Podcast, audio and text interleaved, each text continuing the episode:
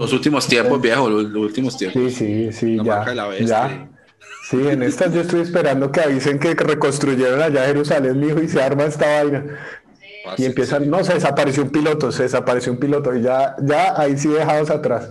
No, mataron a dos manes en el muro de las lamentaciones. y ahí sí arranca. Ahí sí llórelo. Sí. Le dispararon a Bill Gates, pero resucitó. Ya ahora sí, parce, ya llórelo, ahí sí. Yo me acuerdo una vez, parce, que, que, que por ahí eh, en la noticia salió que el Papa Juan Pablo II se dio en la, en la cabeza en un viaje, como con el avión, bajándose del avión, se pegó aquí en la cabeza. Ay, hermano. Parce, eso fue que no, que la herida de muerte. Ay, no, no, no.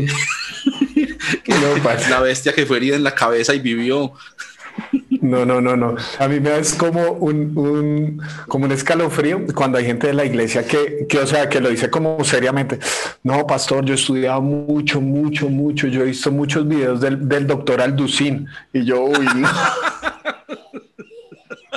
Muy buena fuente. No, yo con, gente, gente muy seria, el doctor Alducin y yo, uy, no, paila. No, no, no, paila. En estos días un man de la iglesia mandó al grupo de WhatsApp un artículo ahí sobre el, Mesías ese de, Israel que salió Ah, sí, sí, sí, sí, sí. Y me dio por abrirlo y la publicidad, los artículos relacionados al lado. Cuidado con el engaño, el sexo oral no es para cristianos. ah, severa fuente. Entre eso y Wikipedia ya, ya una tesis doctoral. No, y de eso quiero que hablemos hoy. ah, es un tema muy fácil, entonces vamos a hablar al respecto. No vaya a poner esto en la parte anterior del podcast porque si nos los metan de todo lado. Entonces. Esta va a ser la entrada. Esa va a ser la entrada así.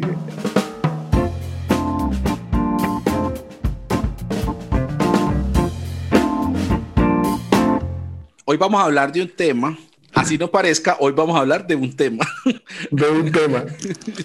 y es el tema de la vida después de la muerte, el inframundo, el más allá e incluso podemos llegar a hablar de otros asuntos laterales como lo son la resurrección, el estado eterno. Mejor dicho, esto va a estar bien carnudo. Entonces, don Miguel, bienvenido nuevamente, hermano. El que es caballero repite y bueno, pues, hombre, qué gusto tenerte por acá de nuevo. Gracias, hermano. Gracias por la invitación. Gracias por la invitación. Teníamos esto pendiente de tiempo porque estuve en la masterclass de Miguel Pulido, a la que por cierto, esto sí es en serio, los Patreons pueden acceder. Y mencionaste ahí entre las conversaciones que se armaban como al final de cada sesión, hubo algunas menciones al tema de la historia del rico y Lázaro. Y entonces, eso es un tema que despierta muchas preguntas. Sobre todo, pienso yo, cuando uno, no sé, ha perdido seres queridos o amigos cercanos que han fallecido y entonces uno dice, bueno, los vamos a volver a ver, dónde está en este momento, cuando vamos al cielo nos vamos a reconocer o vamos a hacer todos nubecitas con ojos, cómo va a funcionar ese asunto, el rico y Lázaro, los que mueren y se van al Hades, están quemando, no se están quemando, la Coca-Cola se produce en el infierno, el agujero de Siberia es verdad, nada tiene sentido. Por eso se me generó la curiosidad como de compartir un poquito de esos puntos de vista que vos tenés y armar la conversación a partir de ahí. Entonces, ¿qué te parece si empezamos hablando de Lucas 16, el rico y Lázaro, que es como uno de los lugares más comunes a los que uno llega? Y otra afirmación que podemos enlazar ahí y es, Jesús habló más del infierno que ninguna otra persona. Entonces, podríamos ir y arrancar como, ¿qué realmente sabemos acerca de la vida después de la muerte? Y qué son cosas, conclusiones a las que nosotros hemos saltado, pues, porque sí. Bueno, pues obviamente es un tema muy amplio por un lado, y por otro lado, creo yo que todos nosotros tenemos que aceptar que estamos en un plano, por lo menos, de suposición, ¿no es cierto? O sea, leemos textos de eh, cómo consideran que, que va a ser y todo eso, pero la única persona que tenemos testimonio que regresó de la muerte por sí misma fue Jesús. Y de ahí para atrás y de ahí para adelante, pues nada, o sea, Pablo, por ejemplo, en Primera de Corintios, cuando habla de la resurrección, está analizando un evento llamado Jesús de Nazaret y un evento llamado resurrección, y Pablo está sacando implicaciones a partir de ahí. Entonces, creo que todos nosotros lo que podemos hacer es decir, yo considero, según lo que leo, es esto, esto y esto. O sea, lo que yo digo, entonces obviamente es susceptible de ser interpretado como lo ha sido en mucho tiempo. Para mí es una claridad importante porque hay mucha gente que piensa que por ser cristianos tienes que creer de cierta manera. Y la verdad es que dentro del cristianismo hay muchas opiniones respecto a, ese tema, muchísimas. Que si el infierno es un, un, lugar real o es un estado, aún dentro de cristianos protestantes, porque a veces pensamos que solo el católico, hay una pregunta si el purgatorio existe o no existe, si hay un estado intermedio, si no hay un estado intermedio, o sea, es un tema muy, muy amplio. Entonces, lo que yo quiero compartir y que dialoguemos son el punto de vista de cómo yo voy leyendo ese tema y pues que obviamente también generará otras preguntas y otras ideas. Entonces parto de una idea antes que nada y es respecto a cómo está constituido el ser humano.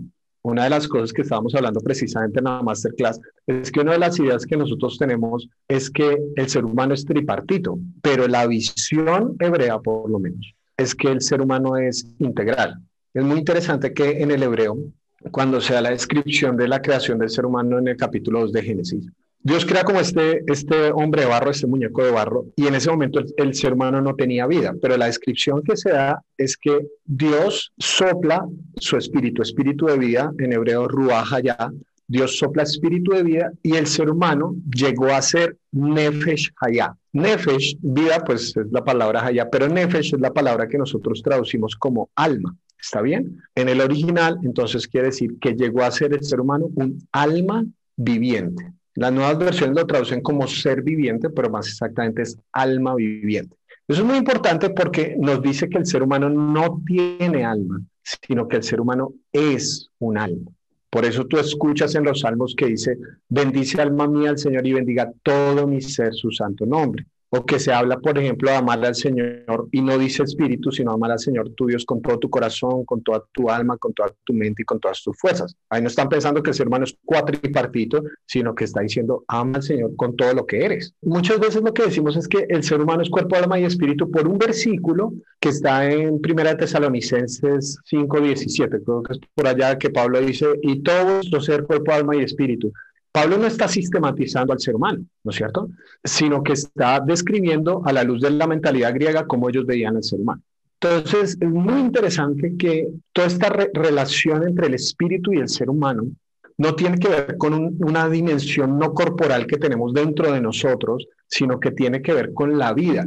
Por eso en Eclesiastés, y ahí viene la importancia de esa interpretación, por eso en Eclesiastés dice que todo espíritu volverá a Dios, quien es quien lo dio. Mucha gente dice, ah, entonces quiere decir que todo el mundo va al cielo. Eclesiastés no está hablando de eso. Eclesiastés está hablando de la vida del ser humano, que toda vida del ser humano, toda vida del ser humano le pertenece a Dios. ¿Está bien? Y Dios, la promesa que hace es que va a dar otra vez. Ahí se ve la relación de las cosas, porque en Ezequiel dice que pondrá un nuevo corazón en nosotros y pondrá su espíritu en nosotros. Entonces se relaciona la palabra corazón con la palabra espíritu. ¿Cuál es la mentalidad que mucha gente tiene? Que cuando morimos se nos va el espíritu para algún lado, ¿no es cierto? Pero la idea fundamental es que el espíritu es la vida, por lo tanto la muerte es la cesación de la vida. Y por eso es que la resurrección tiene sentido, porque no es que nos vamos a otro lugar después de morir, sino que la vida vuelve a nosotros y hay una nueva creación. Eso es grosso modo como, como yo veo la cosa, ¿no es cierto? Entonces, después de toda esa vuelta, supongo que se generan muchas más preguntas, pero entonces el pasaje Rico y Lázaro, una de las preguntas fundamentales que tenemos es, ¿qué es? O sea, eso es una historia, es una lección, es un mandamiento, es una parábola.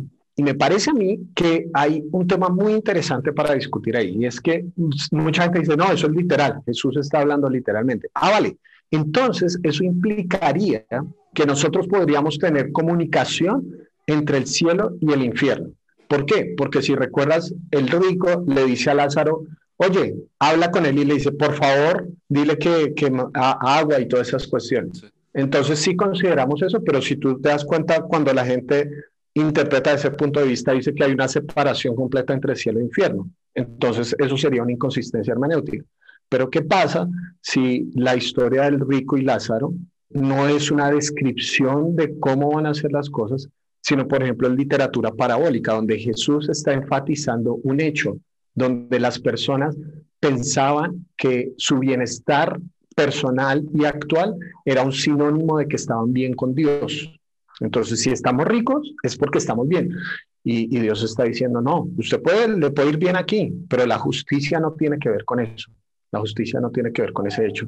Y por eso cambian los papeles. Es Lázaro quien termina en el seno de Abraham, o donde creían que iban los, justos, y eso es lo interesante que se habla del seno de Abraham, porque Abraham tenía senos, sino porque nos quiere decir que el, seno de Abraham es ser parte del, del, grupo de Abraham, ¿no es cierto? De la familia de Abraham, o sea, ser parte del verdadero pueblo de Dios. Los que habían sido despreciados y marginados son parte del verdadero pueblo de Dios.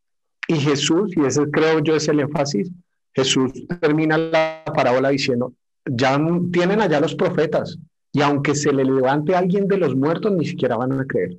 Entonces, yo creo que Jesús está hablando del mismo, no solamente está hablando de una descripción detallada de cómo va a ser la vida después de la muerte, sino enfatizar un punto que es él mismo y de cómo él vino a trastornar los imaginarios religiosos. Esa idea, grosso modo, pues yo sé que a partir de ahí generaremos diálogo, pero esa es una visión general de cómo yo entiendo el tema. Pero hay una cosa que pasa que hacen mucho también los cristianos y es que cogen y hacen un énfasis, o sea, de un tema sobre el que hay regada información a lo largo de toda la literatura bíblica que tenemos, de toda la, todo el canon, ¿cierto? Se hace zoom casi que de manera arbitraria en ciertas cosas, ¿no? Y pasa con temas como, a ver, por poner un ejemplo aquí, light, ya que estamos hablando de temas light, el divorcio, ¿no? Entonces, del divorcio hay mucho por decir en toda la Biblia, pero dependiendo de la visión que una persona tenga respecto al tema, va a hacer énfasis en versículos como por ejemplo Marcos cuando dice, no, el que se casa con la repudiada adultera y el que deja a su mujer adultera, ¿no? Y, otro va a hacer énfasis en Mateo 19 cuando dice a no ser por, por fornicación, la cláusula ahí. Y otro va a hacer énfasis en 1 Corintios, no, quédese en el estado que ha encontrado, quédese como está. Pero entonces eso habla más acerca de nuestros propios sesgos que de lo que realmente dice, dicen los textos bíblicos al respecto. Y creo que eso mismo pasa en el aspecto de, de eso que estamos hablando, de la vida después de la muerte. Entonces, cómo se hace cierto énfasis, por ejemplo, yo sé que las personas que sostienen más bien eh, la visión de un estado inconsciente toman ese versículo de Eclesiastés, los muertos nada saben, el, que sostiene este argumento que es el más común de no, vamos a estar con Jesús, ¿no? Entonces, hoy mismo estarás conmigo en el paraíso. Ese es un versículo pues que siempre sale ahí en la discusión. O el texto de Pablo, ¿no? De estar ausentes en el cuerpo, pero presentes para el Señor. Entonces, ese, ese es como también un problema grave, porque es que cuando venimos con una concepción ya preformada, eso nos lleva a ignorar el resto de información en favor de lo que nosotros ya concluimos. ¿sí? Entonces, el resto de versículos tienen que entenderse a la luz de que es que Pablo dijo, vamos a estar con Cristo, lo cual es muchísimo mejor. ¿sí? No importa lo, otro que diga la Biblia. Y yo creo que ese es un problema delicado porque además, como tú estás mencionando, las certezas son muy bajas, porque eh, no, no hay suficiente información tampoco. Solo para que veas una parte de la discusión de cómo está ese texto de hoy estarás conmigo en el paraíso, parte del problema que tenemos es que en el griego no existe la puntuación como existe eh, para nosotros. Mira cómo cambiaría el sentido si la coma la ponemos en un lugar distinto. De cierto es cierto te digo, coma, hoy estarás conmigo en el paraíso. Una opción que está enfatizando el día y el momento. Pero ¿qué pasaría si pusiéramos de cierto de cierto te digo hoy, coma, estarás conmigo en el paraíso? Y esas son decisiones interpretativas que nosotros tomamos. Pero mira, el énfasis es muy diferente. O sea, si pongo la coma antes del hoy, estoy diciendo que va a ocurrir en ese momento. Si pongo la coma después del hoy, estoy hablando de un evento futuro. Entonces, o sea, por eso estoy diciendo, de todas formas, en ese punto también estamos tomando decisiones interpretativas, ¿verdad? Y por otro lado, a ver, bueno, no sé si estás como muy en esa visión, pero una de las preguntas que yo tengo es, si somos tripartitos, por ejemplo, y nos morimos, ¿qué es lo que se va con Dios? Porque somos tres, listo, el cuerpo se quedó aquí. ¿Qué se va con Dios? Porque a uno le enseñaron que el cuerpo es la parte de la dimensión física. El alma, las emociones y la mente, si no estoy mal. Y el espíritu es lo que se conecta con Dios y estábamos muertos espiritualmente y todo ese tipo de cosas. Son los tres cajoncitos. Entonces, ¿qué se va, qué se va con Dios? Eh, no, pues puedo llamar a un amigo. el razonamiento es que la parte inmaterial sobrevive, entonces sería el alma y el espíritu, pero... Pero ahí seríamos bipartitos, porque son dos en uno. ¿Sí o no? O sea, el alma y el espíritu serían uno solo. Y entonces, otra vez, por eso digo que el énfasis de la resurrección de Jesús no está en la muerte, está en la vida. Y eso es importante, porque el vivir es Cristo y el morir es una ganancia, pero antes la muerte era la derrota. Y lo que hizo Jesús posible es que la muerte ya no fuera el punto final, sino simplemente un punto seguido. Pero mira que Jesús no terminó flotando con los ángeles tocando arpas, sino que volvió en este cuerpo, en este mundo, en esta realidad, con unas características específicas y todo. O sea, el énfasis de Apocalipsis no es nosotros yendo al cielo, sino el cielo viniendo a nosotros. Así termina Apocalipsis. O sea, es que a veces pensamos como que Dios tiene un plan B por allá en una nebulosa. No, esta es la creación de Dios y como Dios la creó es buena en gran manera. Y ahora eso es lo interesante que el árbol de la vida, usando esa metáfora, había dos árboles, el del conocimiento del bien y el mal y el árbol de la vida. Cuando el hombre come el del conocimiento del bien y el mal, Dios dice, saquémoslos de aquí para que no coman del árbol de la vida y vivan eternamente como pecadores. Pero en la nueva creación está ese árbol que da un fruto cada año. Y ese es el árbol de la vida para la sanidad de las naciones. O sea, es algo que ocurre en esta tierra y en esta creación dentro de, lo que Dios tenía planeado desde el principio. O sea, las relaciones entre Apocalipsis 21 y 22 y Génesis 1 y 2 son más que evidentes. Sí, se ve que Entonces, la intención del autor es como referir a ese escenario de restauración de la creación original en la misma tierra, ¿no? Pues, o sea, bueno, él habla de una nueva tierra, ¿cierto? Pero no sé si nueva tierra se refiere a otro planeta o ese nuevo es como en otros sentidos, pues metafóricamente hablando, como de una restauración, ¿no? Como nueva criatura es. La novedad significa algo de distinta naturaleza o algo mejor de la nueva naturaleza. Por ejemplo, tú ahora que te estás cuidando tanto con, con el fit y que eres una persona en, en esa dimensión, puro keto y todas esas vainas, que la gente dice soy una nueva persona. ¿Quiere decir que va a existir la anterior? No, es la misma naturaleza que está tomando eh, dimensiones de novedad. Y es muy interesante eso, que otra vez en Apocalipsis se dice que no va a haber mar, y uno dice, uno aquí que, que, vive en el interior, uno dice, no, mano, pero toda una eternidad sin poder ir a playita. Que... Pero es que el mar está asociado con los muertos, con la mortandad. O sea que ya no va a haber muerte. Por eso dice que el mar entregará sus muertos, porque el mar está asociado con la muerte. Entonces, otra vez, entendemos, por supuesto, que son descripciones metafóricas, pero que tienen un propósito. Tienen un propósito de otra vez, que va a ser derrotada la muerte. Y la muerte, otra vez en Apocalipsis, se pone, se, se personifica, ¿verdad? La muerte es derrotada, la muerte se le gana. Y yo creo que ese es el punto, ¿no es cierto? Que la muerte termina siendo derrotada y por eso digo que el énfasis está en la vida y no en la muerte. El propósito del cristiano no es simplemente morir, ¿está bien? Eh, el morir es una ganancia, está bien, pero la vida es lo que vale, lo que vale y lo que Jesús en última instancia enfatiza, ¿no? Y la narración de la resurrección va en ese sentido. O sea que, el, o sea, hagamos como, condensemos en un tweet, entonces, ¿cómo sería la propuesta que queda de esta, de esta primera parte de la conversación? Seres humanos integrales, esa categorización de por pedazos, cuerpo, alma, espíritu, es un poco extraña y es ajena a gran parte de lo que hay en, la, en el texto bíblico. ¿No? Es una cosa curiosa, que por ejemplo la concepción hebrea tenía que mucha relación entre los órganos del cuerpo y las emociones. En, en, el idioma que, hablaban los hebreos en esa época no había como esa separación. ¿cierto? Eso es una cosa más tardía, pues los, los, griegos creo que fueron los primeros que empezaron a hablar como de la parte inmaterial versus una parte material y demás. Y eso se ve también reflejado, pues obviamente, en los autores del Nuevo Testamento. Entonces, bueno, eh, cerramos ese paréntesis. Entonces, ser humano integral es un alma viviente, el ser humano es, el alma no es una cosa que nosotros tenemos y se nos desenchufa, sino que somos. Somos. Tenemos una espiritualidad como parte de nuestro ser. Ah, la muerte es la interrupción de esa vida que hay tanto en lo material como en lo inmaterial. Eso sería lo que yo te, entiendo, ¿sí o qué? Perfecto. Eso significa que cuando una persona fallece, creyente o no, no va a un lugar por allá espiritual, sino que hay una interrupción que es restaurada en la resurrección.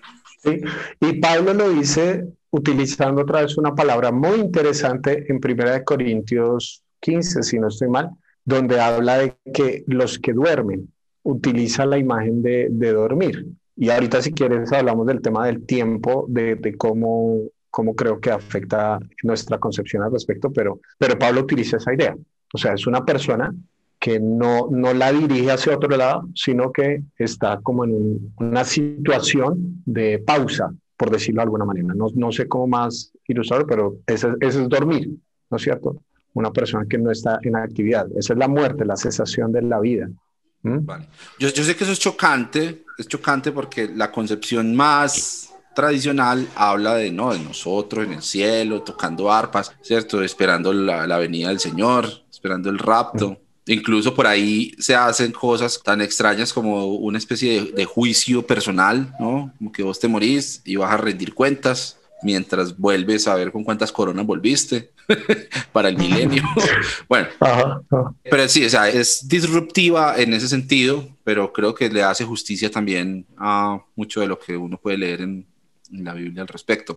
Hablemos de eso de, de dormir. Entonces, ¿cómo uh -huh. es el muerto? O sea, el muerto está ahí muerto. Uh -huh. Dicen los que mueren en el Señor durmieron, que me parece a mí una uh -huh. expresión muy bonita además. Creo que eso parece también cuando, cuando mueren a Esteban, ¿no? Cuando mueren, mueren a Esteban, cuando matan a Esteban. Cuando lo mueren. cuando lo murieron a piedra. Durmió. Bueno. Sí, durmió. Entonces, esa pausa es como que yo me duermo y cuando abro los ojos, ¿qué pasó? No es un estado intermedio, sino que ya es la resurrección o que, o que ¿cómo sería la cosa? Claro. Entonces, mira, ahí, ahí ya estamos en el plano de la suposición. ¿Listo? Entonces, lo que, lo que yo trato de tomar así, esa idea. Yo pensé que estamos acá con certeza. Claro, Biblia. Sí, ¿qué dice la Biblia? Muéstrame tres versículos. La Biblia Entonces, es muy clara. Sí. ahí está, ahí lo dice. Yo le obedezco al Señor. Pues Entonces, nosotros, nosotros, quedamos, antes de empezar a grabar, habíamos quedado aunque no íbamos a hablar aquí cosas humanistas. Ah, sí, sí, verdad. Solo cristocéntrico, yo no, no iba a hablar nada del ser humano ni nada de eso. Entonces, bueno, pues yo pienso, y a mí me gusta esa imagen de, de dormir, ¿verdad? Porque por ejemplo, yo sé que esto que estamos hablando tiene una dimensión emocional muy fuerte por todo lo que, lo que, como hablábamos al principio, bueno, y se murió mi hermana, se murió mi mamá, ¿qué? O sea, la sensación de dejaron de existir para nosotros es intolerable. O sea, nosotros pensamos, no, él te cuida desde allá arriba, o ella está aquí contigo presente y todo eso. Por eso quiero transmitir esperanza desde otro punto de vista, y es la, la dimensión del dormir. Cuando tú duermes, tú entras en un estado de atemporalidad, y aquí no estoy hablando como en una dimensión de meditación trascendental, y entonces entras en la temporalidad, no, sino a qué me refiero, desde un punto de vista lógico, para ti el tiempo deja de existir.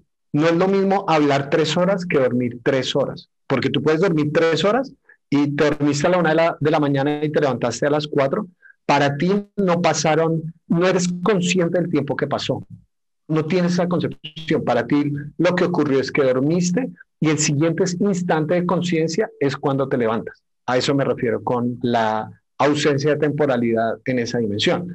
Por eso yo creo que el siguiente instante donde las personas que mueren abren sus ojos no van a pasar 100 años, 1000 años, 2000 años, sino va a ser simplemente un momento. Para ellos ocurrió solo un instante entre su cerrar y abrir de ojos. Eh, eso pienso. Y esa es la esperanza. Por eso en los signos antiguos, a ti que te gustan, no se trata de que los muertos están ahora, sino que en el futuro nos encontraremos. Para nosotros es el futuro, para ellos va a ser el siguiente momento. Entonces, es, esa es la esperanza que da la resurrección porque si no simplemente, bueno, ya dejaron de existir fin de la historia, pero la esperanza que creo que transmite precisamente la resurrección es en ese sentido. Para ellos va a ser, seguir siendo el siguiente instante. Para nosotros pudieron haber transcurrido no sé cuántos años, pero nos volveremos a encontrar. E, esa es la esperanza futura. Y eso es lo que yo veo que es la esperanza de, de las descripciones que hay, ¿no es cierto? Resucitarán los que han muerto en Cristo, primero y después nosotros seremos transformados, dice, dice Pablo en su idea respecto a la segunda venida del Señor. Y si hay una esperanza futura, pero no es que se fueron a un lado y están descansando mientras el Señor viene y ahí sí vuelven y no, no, no, no. Hay un, están durmiendo, hay una pausa, pero su siguiente momento de conciencia, si se puede llamar de alguna manera, será con el Señor. Te iba a decir que nos iba a llevar hacia, precisamente hacia ese pasaje que acabas de mencionar de Primera de Tesalonicenses 4, que nosotros como cosa rara lo convertimos en algo acerca de nosotros, ¿no? Entonces ponemos el foco en, ah, sí, vamos a ser arrebatados a las nubes y transformados, ¿no? Pero yo veo ahí que la motivación de Pablo al escribir ese, ese texto independientemente de la interpretación que le demos, es consolar a los que han perdido familiares. No quiero que se entristezcan por las personas que han dormido como los que no tienen esperanza y procede a dar cuál es la esperanza del creyente frente a, la pérdida de seres queridos. ¿no? Y tiene que ver con eso, con que hay una esperanza para los que durmieron de volver a, la vida. Y eso está asociado con la segunda venida de Jesús. Entonces, ese, pasaje no es tanto acerca del rapto, si uno cree o no cree en el rapto, lo que sea, ¿cierto? Que es como una visión también muy popularizada en los últimos 200 años, sobre todo, sino acerca de la esperanza de la resurrección. Nosotros lo convertimos pues, en una serie de películas dejados atrás, no sé qué, pero creo que el, el, el, foco está ahí, la esperanza de la resurrección. Otra cosa que tenía aquí en la lista para hablar entonces es, bueno, ¿eso dónde deja a los incrédulos, pongámosle ese nombre, ¿no? A los no creyentes. Es lo mismo, su siguiente momento de conciencia es achicharronándose. ¿Cómo es la cosa? Sí. Rechinando los dientes. Eso no puede referirse al espíritu porque el espíritu no tiene dientes para rechinar. Jaque mate. No, inconsistencia en su lógica. Excelente, excelente. Jaque mate ustedes, tripartitos. Listo. Entonces, eh, bueno, pues, o sea, la descripción que da Apocalipsis, por ejemplo, bueno, creo que tendríamos que hablar ahorita un poco del infierno, ¿cierto? Eh, así como para ambientar un poquito la cosa en la calma y en la paz del Señor. Pero uno de los elementos que yo veo en la descripción que hay de Apocalipsis, parece que el tema de la resurrección no es exclusivo para creyentes no es exclusivo para cristianos. Y ojo, otra vez, no creo que nos debamos referir necesariamente a cristianos como una persona que pertenece a una iglesia, porque la primera parte de Apocalipsis precisamente habla en contra de las iglesias. Esa idea que nosotros usamos de aquí yo estoy a la puerta y llamo, que ese es un texto evangelístico, eso no es evangelístico, eso se lo dijo Jesús a una iglesia. O sea, se puede vivir una clase de cristianismo con Jesús afuera de la puerta. ¿vale? Tenemos que tener mucho cuidado con esa diferenciación, como, ay, los que somos cristianos ahí nos salvamos y. Pero aún hay en Apocalipsis, hay una descripción de una resurrección que no tiene categorización entre cristianos y no cristianos. Porque aún para el tema del juicio, también las personas resucitan. O sea, hay muertos que resucitan para estar con el Señor y hay muertos que resucitan para condenación, hablando en esa imagen del juicio. Entonces, por eso digo que en, ese sentido la resurrección pasa a ser algo democrático, no pasa a ser exclusivo de los creyentes. Esa es la imagen que presenta Apocalipsis, que la dimensión de lo que ocurre después de la resurrección ya eso es otra vuelta, ¿no? A mí me gusta mucho, insisto en lo mismo, aquí estamos en un plano de suposición. Y a decir supositorio, pues es otra cosa. Y pues, no, en eso no estamos. Eso no era, era que Corte, por favor, eh, tomados, tomados. Entonces, eh, la, la, imagen a mí me encanta mucho lo que pone C.S. Luis en su descripción de la última batalla. ¿Cómo describe a las personas que deciden no vivir bajo el gobierno de Aslan? Los describe como unas personas que decidieron estar encerradas en sí mismos y no decidieron disfrutar todo lo que Aslan venía por ofrecer en su reino, sino que ellos se, se contrajeron tanto que fueron a mirarse a sí mismos en una esquina del imperio de Aslan. Me llama mucho la atención eso. Y otra vez apelando a Ciel Luis, dice, ¿no puede Dios simplemente dejarnos en paz? Y entonces dice Ciel Luis, me temo, mi querido amigo, que ese es el infierno. Ese es el lugar donde Dios nos deja en paz. Hablando de ese amor furioso de Dios buscándonos. Entonces, si siquiera hablamos del infierno, pero ahí veo esa idea en cuanto a lo que ocurre después de. Dentro de la estética um, y el imaginario colectivo, sobre todo occidental, están las imágenes del fuego, ¿no? del infierno o de los siete círculos del cielo, pues de, de, Dante, sobre todo de Dante. Pero hay una película, Más allá de los sueños, pues antes de ser película fue una novela, que plantea unas, unas escenas muy interesantes. Pues eso nuevamente, es, es, simplemente terreno especulativo, ¿no? Todo, todo es puro supositorio. Pero... Uh, el título, no, no mentira, no le pongas el título. Supositorio sobre el más allá. Eh, pero me parece muy bacano lo que algunas de las cosas que plantea, porque por ejemplo, ese tema del infierno, ¿no? Que puntualmente, aquí hay un spoiler alert grandísimo, ¿no? Que él, él tiene que ir a rescatar a la esposa que se suicidó es, un estado más o menos así, una persona que no es capaz de ver la realidad más allá de su propio dolor, y ese es el infierno que ella está viviendo. Pues eso suena muy romántico y a muchos le sonará antibíblico, pero quiero mencionarlo porque es una película bellísima y los que no la hayan visto eh, seguramente encontrarán cosas. O los que no la hayan visto con esa luz, es una película que vale la pena revisitar también por eso. Una experiencia tan personalizada, más allá, tanto en lo que podríamos llamar el cielo como lo que podríamos llamar el infierno. Hay algo muy bonito ahí y es que en esa idea, hablando en términos, ahorita podemos regresar sobre lo que significa Gehenna y todo eso, pero hablando en términos de, de la concepción del infierno, hay otra novela de C.S. Lewis que se llama, creo que es El Gran Divorcio, si no estoy mal, eh, en el que habla que en realidad el infierno no es un lugar tan grande, sino es el lugar más pequeño del universo, porque el ser humano está tan absorbido en sí mismo que no es capaz de ver nada más allá de él.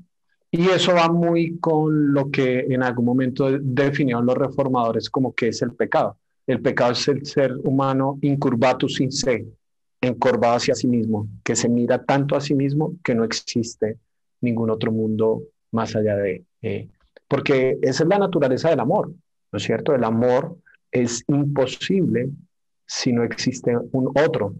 Entonces, pues que que creo yo que es el infierno, es la ausencia suprema del amor. Para mí esa es la peor de las tragedias. Que pasemos a hablar de, del miedo que quería transmitir Dante y de las llamas y quemarse vivo durante todo el tiempo y todas esas cosas y la llama que nunca se consume y todo eso. Pero para mí el, el peor de los, de los infiernos es un lugar donde no existe amor. Así como el mayor tesoro del cielo no es las calles de oro y mar de cristal, sino el mayor tesoro del cielo es Jesús creo que la peor tragedia de esa descripción de una eternidad sería una eternidad sin la posibilidad de Jesús. O sea, un lugar donde Dios diga, si quieres estar sin mí, está un lugar donde no estoy yo. Ahora, obviamente quienes son universalistas dirán que eso no es posible y toda la cuestión, pero yo, yo creo, yo creo que la naturaleza misma del amor es la capacidad de decidir. O sea, si lo único que puede decidir es Dios, entonces, ¿qué capacidad de decisión tengo? O sea, si igual me va a tocar, no. Dios nos ama tanto que nos permite escoger cosas incluso contrarias a quien Él es. Y esa es la naturaleza de la decisión del ser humano. Por eso algunos han dicho paradójicamente que el infierno, otra vez sí por infierno debemos quitar un poquito eso de imaginarios de Dante y todos, han dicho que el infierno es una manifestación del amor de Dios, porque es un lugar donde Dios está diciendo, si no quieres estar conmigo, está bien, es aceptable. Yo lo veo ahora desde ese punto de vista, ¿no? Pero pues como me llueven piedras de todo lado, entonces quién sabe aquí, como me dijo que yo soy, yo soy el tibio de la teología cristiana, entonces algunos me dirán que sí, que no, pero bueno. Continuamos en esta conversación que me tiene cansado, triste y contento con el fajardo de la teología. Eh, Ay, Dios mío. Chiste político solo para colombianos, lo siento. Sí, que no sabes uno si es una ofensa o un halago, pero bueno, ahí vive en, la mitad. No, no es ni ofensa ni halago, está en el medio. no es ni lo uno ni lo otro, sino todo lo contrario.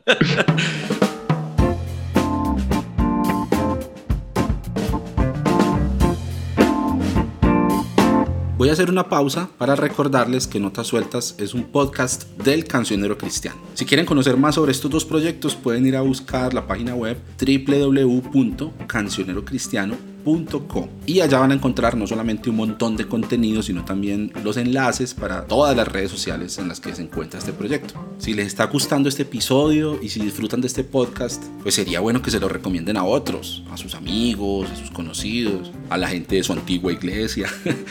y también si le dan me gusta, se suscriben, comentan, comparten. Esas cosas tan sencillas de hacer están ayudando mucho a difundir este proyecto y a darle visibilidad en redes sociales. Escríbanme a través de las redes o al correo electrónico info arroba cancionerocristiano.com y así podemos conversar. Bueno, sigamos con el episodio.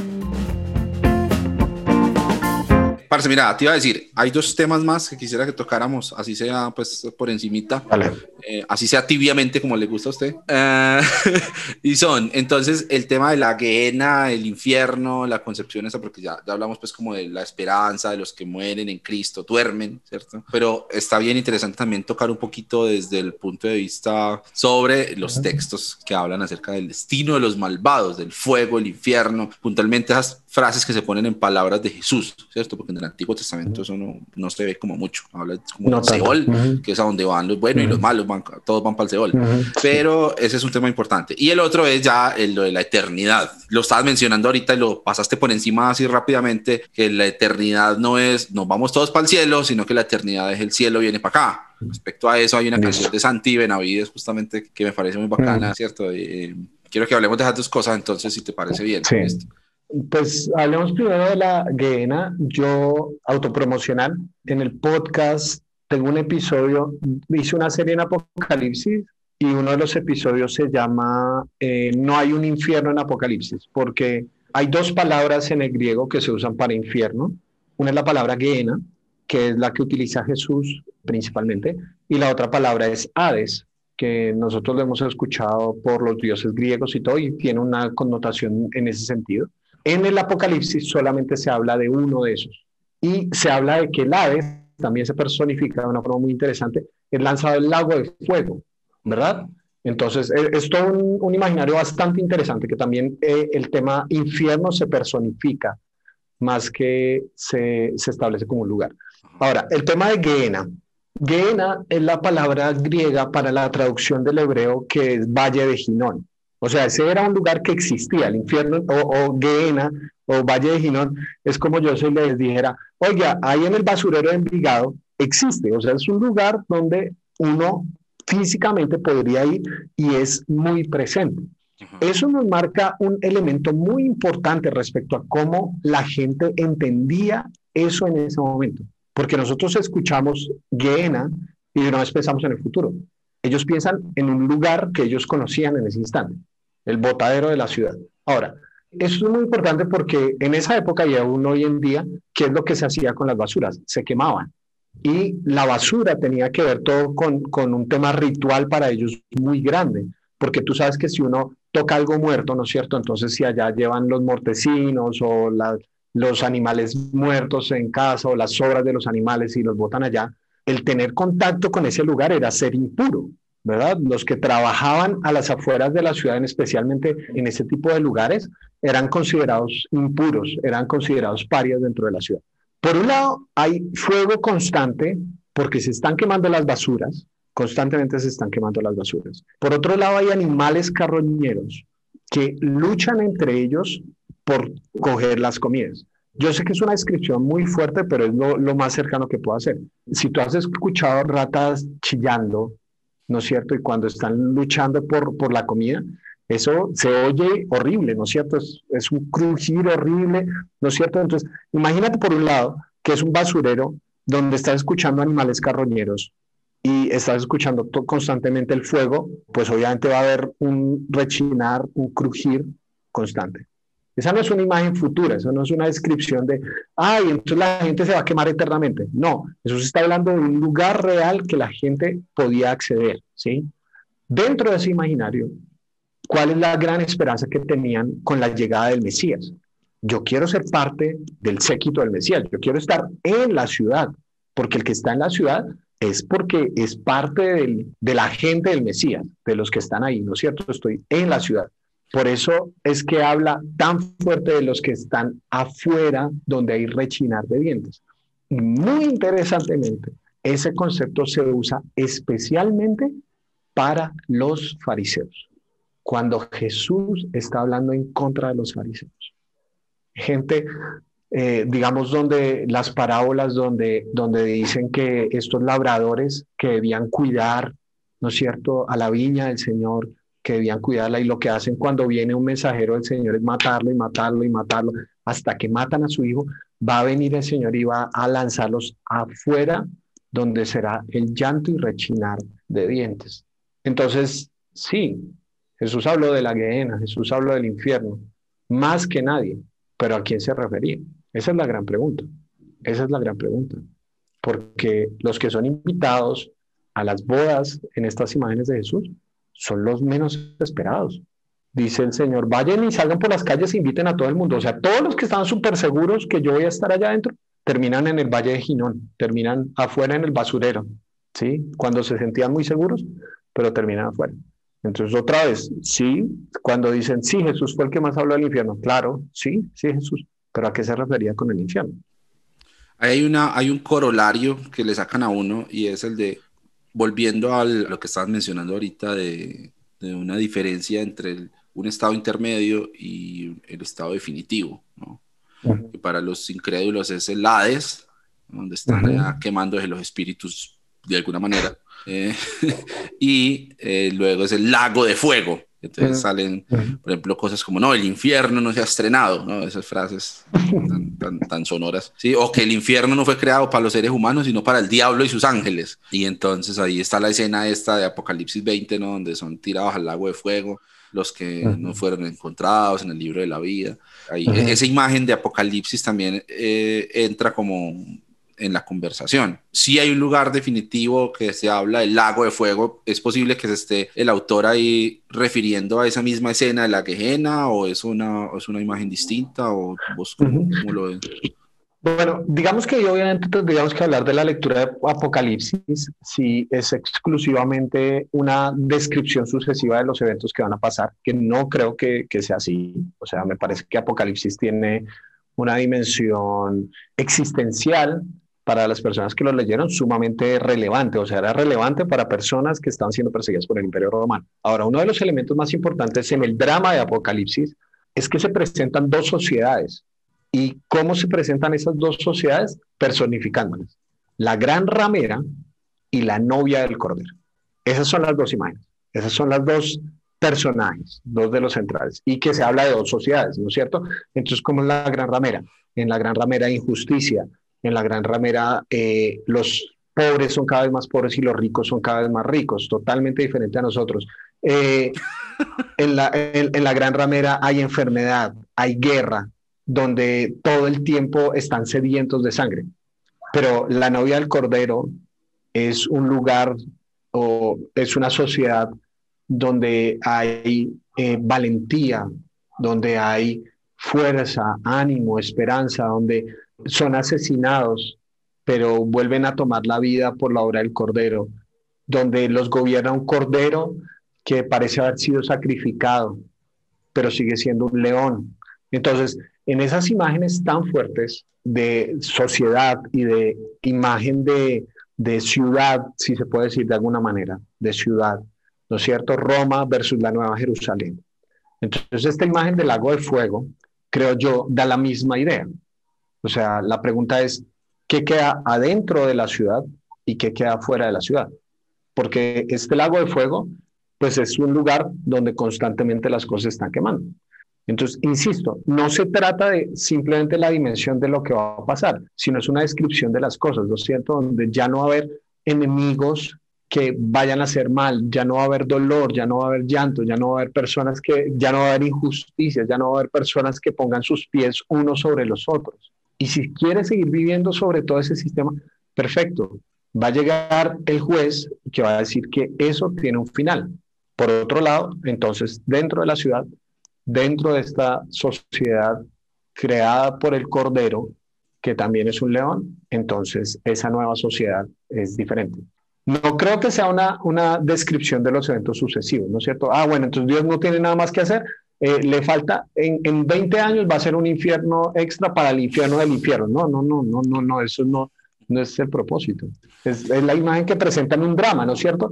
Hacia dónde se dirige esta sociedad y hacia dónde se dirige esta otra, hacia dónde se dirige esta gran ramera y los que quieren vivir según esos parámetros y hacia dónde se dirige esta novia del Cordero y los que quieren vivir bajo esos parámetros. Además que es el asunto que tú mencionas y que es una expresión que he usado mucho desde la última, desde la primera vez que hablamos, y es de las decisiones hermenéuticas. Realmente me hiciste caer en cuenta que uno está tomando decisiones hermenéuticas todo el tiempo, especialmente en textos como los de Apocalipsis, en los que hay cosas que uno dice, esto es literal, y hay cosas que uno dice, esto es simbólico. Entonces, los 144 mil, 12 mil de cada tribu, literal. El lago de fuego, literal Ah, no, pero el, Jesús con la espada que salía de su boca, no, eso es simbólico. Pues eso, como así que una espada saliendo de la boca, qué clase, ¿no? ¿Qué es eso tan raro? Jesús con el muslo marcado. No, simbólico. Porque Jesús con un tatuaje en el muslo, ¿no? Jamás, jamás. No, señor, no, no, jamás.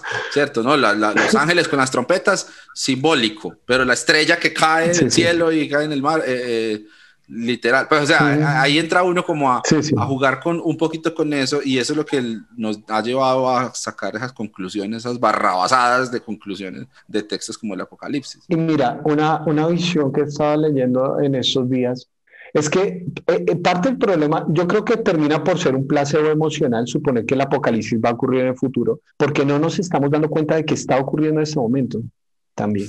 Y otra vez, no estoy, no estoy hablando y ya, ya espero me conoces y, me conocen tus escuchas me conocen que, que no estoy pensando de estos son los últimos tiempos. Esta apocalipsis es una descripción de la sociedad. Uno de los jinetes del apocalipsis es el jinete que vende el precio de la cebada más elevado y le pone más impuestos y vende el precio de, no me acuerdo qué elementos eran eh, exactamente, pero creo que era la púrpura y el carmesí, pero los vende a un mismo precio. ¿Qué es esto? La cebada y el trigo eran lo que los más pobres podían consumir. Si a eso le ponen impuestos, eso quiere decir que tú, teniendo la misma cantidad de dinero, vas a poder consumir menos bienes. Pero los ricos eran los que traficaban. Puedo estar equivocando si era púrpura y eso, pero los ricos traficaban con el otro elemento que se describe ahí, que la, creo que es la púrpura. Los ricos traficaban con esos. Si no tienen impuestos, quiere decir que vamos a tener más ganancias mientras traficamos con eso. ¿Cómo se llama eso? Desigualdad. ¿Es algo que va a ocurrir o es algo que está ocurriendo todo el tiempo? Es una forma de sociedad que estamos llevando y por eso es muy fácil suponer que la gran ramera es el Vaticano o que la gran ramera es. ¿Y qué tal que la iglesia haya vivido como la gran ramera? Porque se ha adaptado a entornos sociales que son contrarios a la voluntad de Dios. ¿Qué tal que hayamos hecho las paces con la injusticia? ¿Qué tal que hayamos hecho las paces con la maldad? ¿Qué tal que sigamos pensando que la redención está en la violencia? Esa es la gran Babilonia style, es la forma de pensar de ellos, de esa sociedad. Entonces, por eso no pienso que el apocalipsis va a ocurrir en un futuro, sino que es el drama de la historia humana. ¿Cómo quieres vivir? Quieres vivir como la novia del cordero y eso es una forma de pensamiento social que no solo te asegura un tiquete a dónde te vas a ir después de morir, sino que es real aquí y ahora.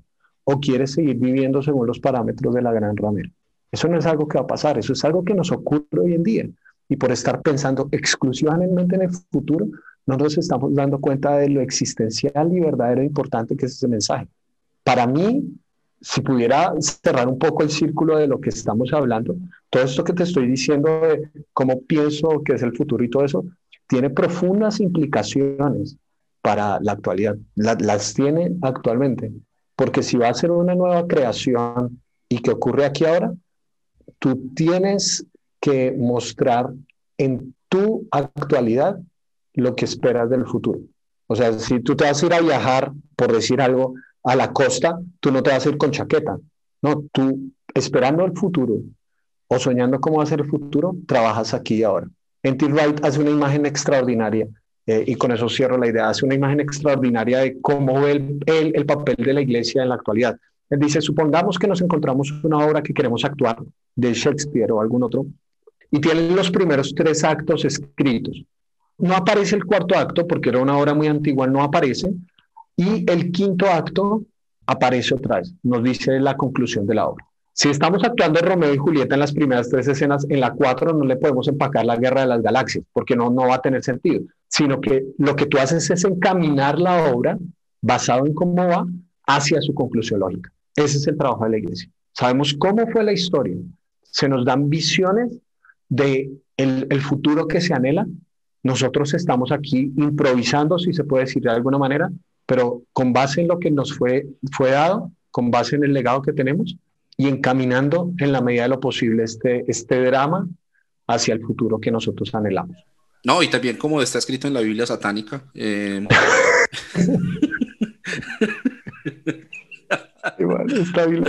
Venga, para aclarar, es que esto de la Biblia satánica es porque alguien que se pone a pelear allá en Facebook dijo que yo era un humanista y que eso no había ninguna diferencia entre lo que yo decía y la Biblia satánica, un montón de cosas. Entonces, ya saben. No, y no le faltó no mandarme el PDF, pues, cierto. Sí, sí. Buenísimo. Eh, Miguel, gastemos este último ratico, ¿cómo te imaginas el cielo, men? O sea, ya la eternidad, la eternidad es una cosa que a uno le han hablado que le da vértigo, ¿no? Que, la mm. ausencia de tiempo, ¿no? Mm. Hay un misionero que contaba la historia de un pajarito que venía cada mil años a, raspar el pico contra una piedra y que cada mil años venía y, y raspaba el pico contra una piedra y volvía y se iba y que eso más o menos era la eternidad, cuando el pajarito acabara, destruyera toda esa montaña, toda esa piedra, empezaba la eternidad. Entonces, oh, millones de millones de años y a los cristianos les gusta pensar en, los, en millones y millones de años, no antes de, sino después de. ¿no? Ah, sí, sí, sí, sí porque antes no, se puede, millones de, no, la Tierra no puede tener millones de años, pero sí va a tener millones de años. Uh, ¿cómo, ¿cómo, te imaginas el cielo, Miguel? ¿Cómo lo ves vos? Pues obviamente aquí estamos otra vez en, en el plano de la suposición ni idea, en plan supositorio. Entonces. Eh, un supositorio plano sería muy bueno. Sí, yo creo que la Tierra es plana. Entonces, yo no creo que nosotros vayamos a, a ser perfectos, porque si fuéramos perfectos seríamos Dios. Yo creo que tampoco creo que el cielo va a ser un culto de alabanza eterno no creo eso, ¿no? Porque esa es la imagen que alguna vez... Como eso lo que soy, los líderes de alabanza para, sí, su trabajo, para la importancia de su ministerio. Que, que, una vez en una alabanza yo casi me pongo a llorar siendo muy niño y, y literalmente me pasó eso, sí es verdad, que el director de la alabanza, adore ahora porque así va a ser el cielo todo el tiempo. Yo decía, no, para que pereza todo, todo el tiempo, ¿qué, ¿qué, más vamos a cantar? ¿sí? Al que está sentado eh, y como acaba en una cuarta, entonces vuelve a, repetirse eh, por siempre jamás. Entonces, em, yo, yo creo eh, no va a ser un culto de alabanza, pero sí va a ser alabanza eterna, porque no creo que la adoración tenga que ver con entonación, sino que tiene que ver con la vida. Y yo creo que, que va a ser un elemento donde podremos vivir de alguna manera sin la sombra del pecado. ¿Cómo va a ser eso? No sé. No, honestamente no sé. Tengo, tengo a veces chispazos de eso cuando esos pequeños momentos donde uno siente plenitud, donde está bien, así las cosas no estén bien, donde no importan las preocupaciones por la economía ni nada. Seguro te pasa que uno a veces jugando con, con su hijo tiene como instantes de, de paz, de tranquilidad, o a veces estando sentados con, con mi esposa, a veces eh, hasta en silencio tomando una copa de vino o, o, leche para los cristianos, lechita. Entonces, eh, uno como que tiene esos chispazos de plenitud, lo llamo yo. Yo creo que es eso. Y creo que todas esas descripciones del mar de cristal, de, de las calles de oro, de todo eso, es como lo que nosotros más atesoramos en este mundo. Porque cuando le dicen a uno mar de cristal, mansiones, todo uno dice, no, si aquí estaba arrastrado, allá me cuadré mi toda la eternidad, allá lo logré. Creo que precisamente es el punto. Ya no va a haber sol, sino que la gloria del Señor lo iluminará todo. Para mí, lo que quiere decir eso es que el mayor tesoro del cielo no es el oro ni el cristal, sino el mayor tesoro del cielo es Jesús. Por eso yo le digo a las personas que, que usan este evangelio terrorista, ¿no es cierto? Si murieras hoy, ¿irías al cielo o al infierno? No, pues yo creo que iría al cielo. ¿Por qué? Porque soy bueno. No, porque el Señor, entonces te irías al infierno porque nadie se lo merece. Y, la gente es muy inteligente porque entonces dice, ah, no, pues si es de una oración, entonces lo que yo hago es cuando ya estén cuidados intensivos, intubado, ojalá por, no por el COVID, Señor, perdóname.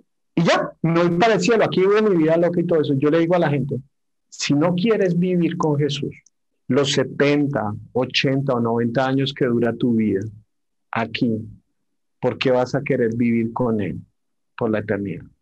Querer estar con Jesús por temor al infierno es como querer casarse por miedo a estar solo. Nocivo, irrelevante y sin ningún propósito en el fondo. Entonces, para mí es eso. Y a mí me encanta, pues, yo, yo sé que a ti también te gusta como lo que hace Marcos Vidal. Para mí esa, esa canción de cara a cara es una belleza. Sí, por fin, por fin te podré ver. Solo, solo me imagino. También esa es otra canción, ¿no es cierto? Solo puedo imaginarme. Solo me imagino que mi reacción puede ser como la de María cuando lo vio ahí, ¿no es cierto? Mi maestro, después de la muerte, o sea, que Jesús, hasta que le dice su nombre, oiga María, soy yo, Jesús le dice, mi maestro, aquí estás. Solo supongo eso, solo eh, esa es mi idea. Y es ese momento donde, no, donde toda lágrima será consolada. Y, para mí eso es, eso es lo bonito. No sé si finalmente lo, lo publiqué o no, yo a veces no, no me acuerdo, pero una de las cosas más bonitas para mí de la resurrección de Jesús es que Jesús todavía tenía lacerado el cuerpo. Eso a mí me llama mucho la atención, porque no es la negación del dolor, no es la negación de, de, de las cosas, sino es la restauración del dolor. Es diferente. Que ahora esas marcas no significan simplemente la tortura que atravesó, sino el amor tan infinito que tiene por la humanidad. Eso para mí es lo más eh, hermoso, creo yo.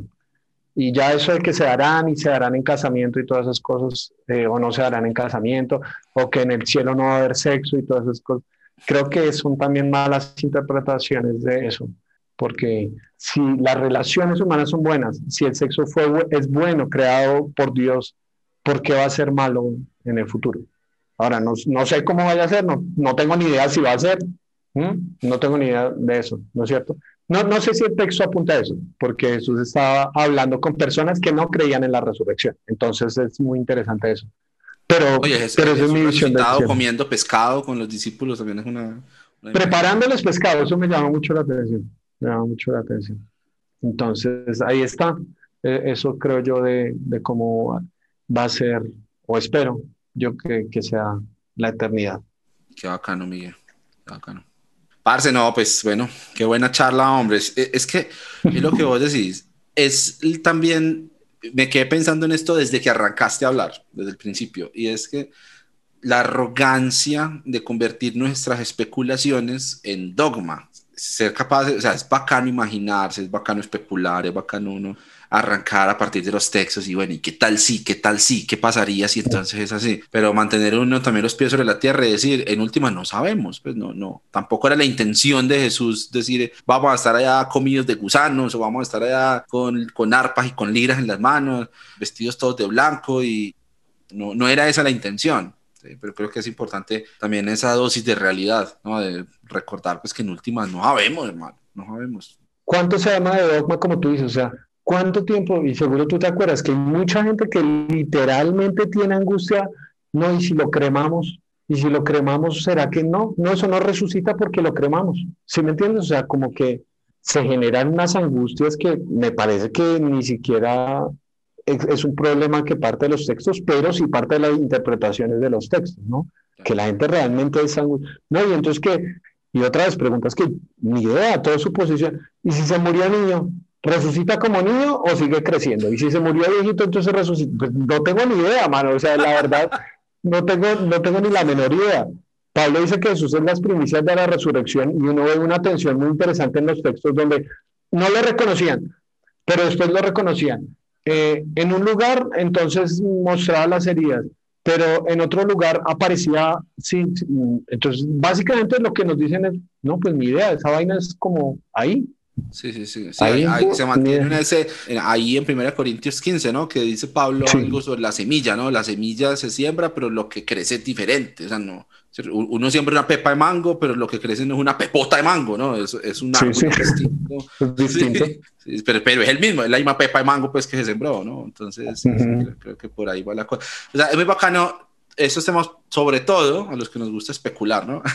Pero también es bacana la conversación que, que, hemos tenido hoy, Miguel, porque también ayuda a desmontar ciertas ideas que se ven como irrefutables, ¿cierto? Al final las personas que escuchen van a decir, no, la verdad eso del sueño y estar dormido a mí no me suena como mucho, pues yo creo que sí, la esperanza mía es cuando muera, estar con Cristo hasta, hasta que sea la resurrección. Bueno, está muy bien, o sea, el asunto es como no, no creer que eso es incuestionable y lo que sea diferente es de Satanás, es una herejía, también abrirle ese espacio como a, esas miradas alternativas. Muy bacano, muy bacano, Miguel, y gracias por compartirlo, hermanos. Pues, y a, veces eh, en medio ahí de, de, tus fajardadas te tiras En medio de mis tibiezas tengo mis momentos de luz. Aquí te acabas de, tirar encima a los adventistas en un pedazo, luego a, los, a, los, evangélicos en otro pedazo, luego a los católicos en otro pedazo. Está muy bien, hermano. ¿no? a mí me gusta generar odios, generar odios. Sí, no, muy bueno. ¿no? Vos sos el Haider Villa de la teología, ¿no? Yo no vine a ser amigos. No, Fajardo, Haider Villa, no, mejor dicho. Fajardo, Fajardo, Fajardo. Gracias, parce. Miguel, hermano, un placer como siempre haberte tenido gracias, aquí, papá. Muchas gracias por el material que, que nos compartiste de la masterclass. Súper chévere eso, genial también. Espero que lo disfruten los Patreons que pagan la plata. Y no, y a los que no han sembrado en este ministerio internacional aún, pues eh, Dios ha maldadora alegre y bueno, sí, cierto.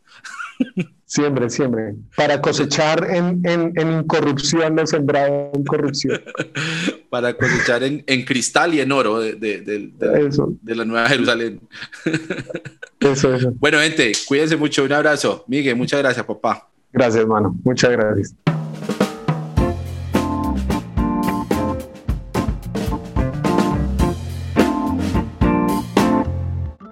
Uno se despide, pero sigue aquí hablando, ¿no? Sí, sí. Chao. Y ya. y ahorita esto sale en los bloopers, en los bloopers. No, sería, yo estaba pensando en que, en que podríamos hacer así como en los noticieros, ¿no? Que dicen, eh, sale hoy, buenas noches, y se voltean y hacen con los que están ahí conversando. Yo, ah, sí, sí, que conversan de verdad o...? Y, hacen, o dirán, salió un mundo en noticiero hoy, sí, terrible, ¿no? Salió terrible, y así, salen en su mouth. Así. Eso, eso, se van quedando y, acomodando las hojitas, así. Así. Y el, y el, computador que no sé si tienen algo así. Sí, como firmando, firmando. Hoy presentes.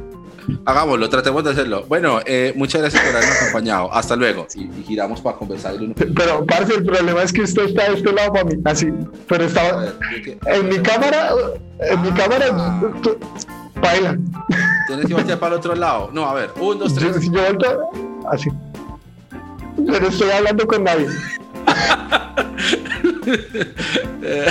está bien, está bien. Ay, pues. Miguel Pelado, muchas gracias, hermano. A 11 y 34. Gracias, no le dañamos planes. No, siete. Ah, eran. Faltaron tres minutos. Qué desespero usted.